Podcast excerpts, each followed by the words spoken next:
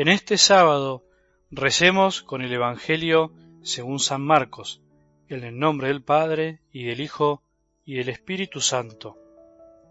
En esos días volvió a reunirse una gran multitud, y como no tenían qué comer, Jesús llamó a sus discípulos y les dijo, Me da pena esta multitud, porque hace tres días que están conmigo y no tienen qué comer.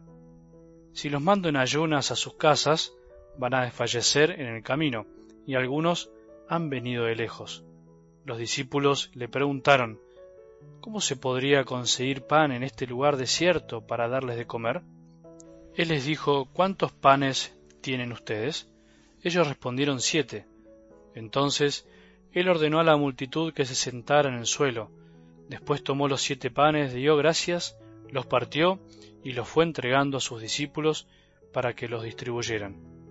Ellos los repartieron entre la multitud. Tenían además unos cuantos pescados pequeños, y después de pronunciar la bendición sobre ellos, mandó que también los repartieran. Comieron hasta saciarse, y todavía se recogieron siete canastas con lo que había sobrado. Eran unas cuatro mil personas. Luego Jesús los despidió. Enseguida subió a la barca con sus discípulos y fue a la región de Dalmanuta. Palabra del Señor.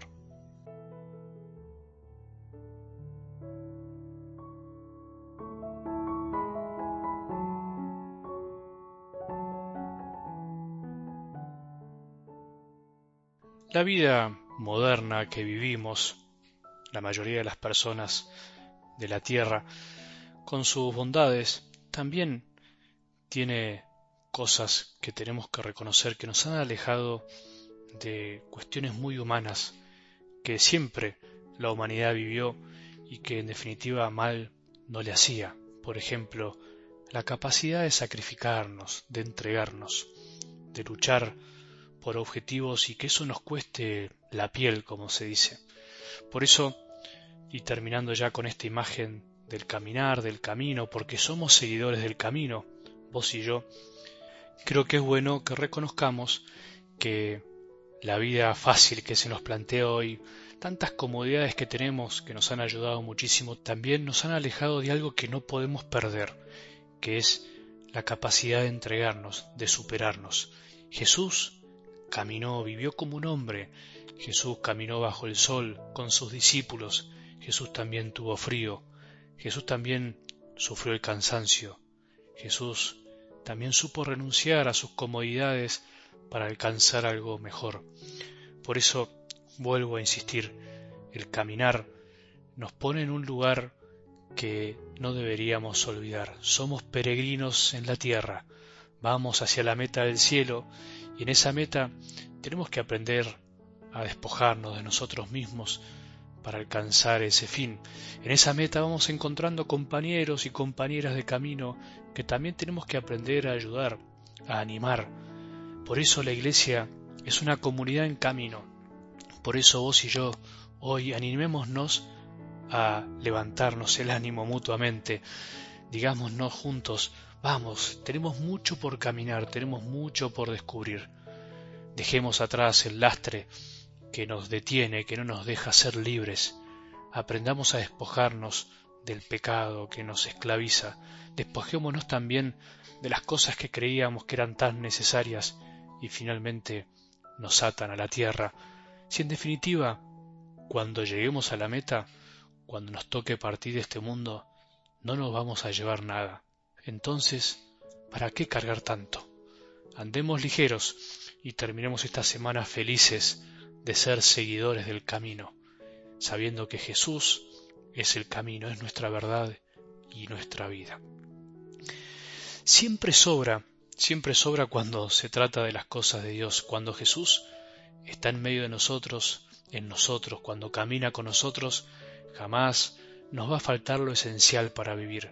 Cuando falta en realidad es porque Jesús no está ahí, no porque no quiere, sino porque alguien no le dio lugar, alguien le cerró la puerta. Dice el libro del Apocalipsis, yo estoy junto a la puerta y llamo, si alguien oye mi voz y me abre, entraré en su casa y cenaremos juntos.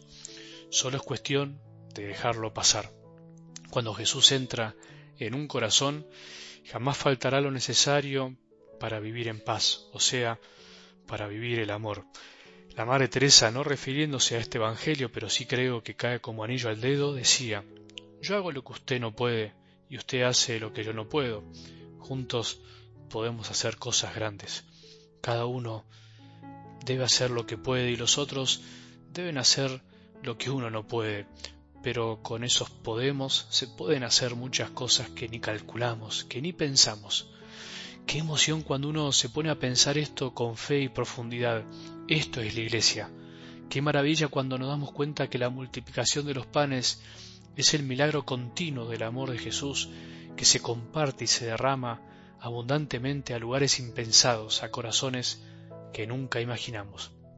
En algo del Evangelio de hoy, el milagro de la multiplicación de los panes pasó verdaderamente, no como algunos tratan de negar todavía diciendo que es un escrito simbólico, es una pérdida de tiempo, en realidad detenernos en esos análisis que les falta fe.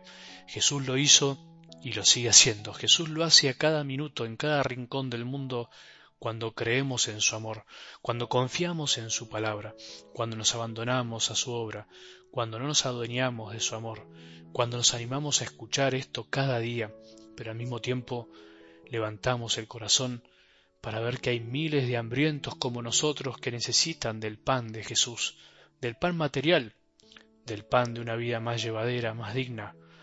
Pensamos que tenemos que tener mucho para convertirnos en pan para los demás.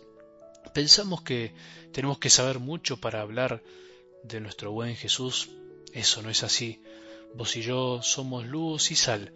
Llevamos en nuestro interior el tesoro y la capacidad de amar. No hay que dar más vueltas. Cuando damos vueltas es porque erramos el camino, porque no nos damos cuenta que ya tenemos en el corazón todo para dar. No hay que ir a buscar pan para todos a todos lados, hay que dar lo que se tiene y eso se multiplica, así de sencillo. ¿Nos parece extraño?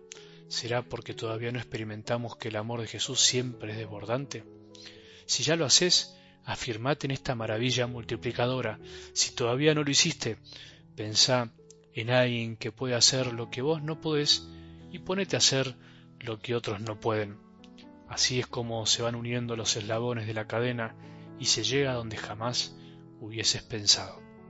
Siempre sobra, siempre sobra cuando se trata de las cosas de Dios, cuando Jesús está en medio de nosotros, cuando le abrimos la puerta del corazón para cenar con Él todos los días, cuando caminamos hacia Él, nunca nos faltará lo necesario para vivir y para amar. Que tengamos un buen día un buen sábado y que la bendición de Dios, que es Padre misericordioso, Hijo y Espíritu Santo, descienda sobre nuestros corazones y permanezca para siempre.